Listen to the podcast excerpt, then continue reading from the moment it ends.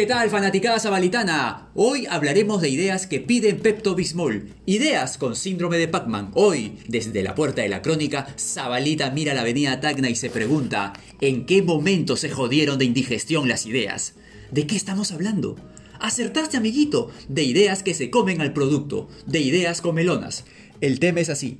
Un día fatalmente le presentas a un anunciante una idea de la tetra P y te la rechaza. Aguanta, porque es malísima. No, todo lo contrario, justamente porque es buenísima. Con la excusa de muy buena la idea, pero se come el producto. En el mundo de la lógica, lo normal sería que una idea malísima sea la que se come el producto, es decir, que lo paque, lo anule, lo invisibilice. En el mundo de la lógica, lo normal sería que una idea buenísima sea la que haga visible tu producto. Y para eso has contratado a tu agencia, ¿verdad?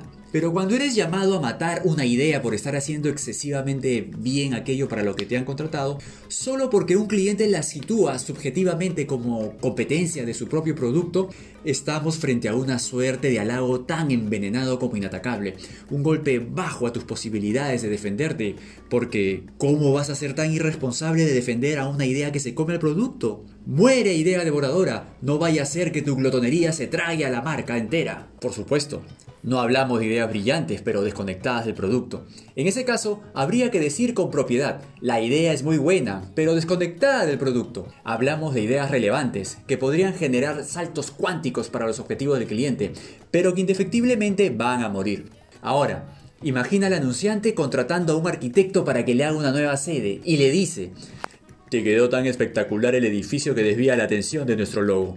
Te ordeno que hagas un edificio mediocre para que la gente no quite sus ojos de nuestro logo. Quienes piensan así parten del espejismo de que a la gente le interesa tanto su producto y publicidad como a ellos, y pueden, por lo tanto, prescindir de una muy buena idea que los lleve a él. Ya lo decía Bernbach, si tu publicidad pasa desapercibida, todo lo demás es lírico. Una idea muy buena existe precisamente para hacer visible el producto. ¿Y por qué? Por la sencilla razón de que a nadie le importa un repepino la publicidad y muy posiblemente tu marca. Para romper esa indiferencia es que se necesita una idea buenísima. ¿Quieres que tu marca luzca en gloria y esplendor? Entonces no confundas una idea buenísima con tu propio miedo a probarla, porque cuando el miedo se entromete, la única idea realmente exitosa seguirá siendo matemos la idea o hagámonos invisibles y seamos comidos, pero por la competencia.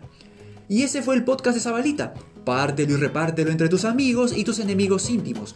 Ya nos vemos con otra entrega de ¿En qué momento se jodió?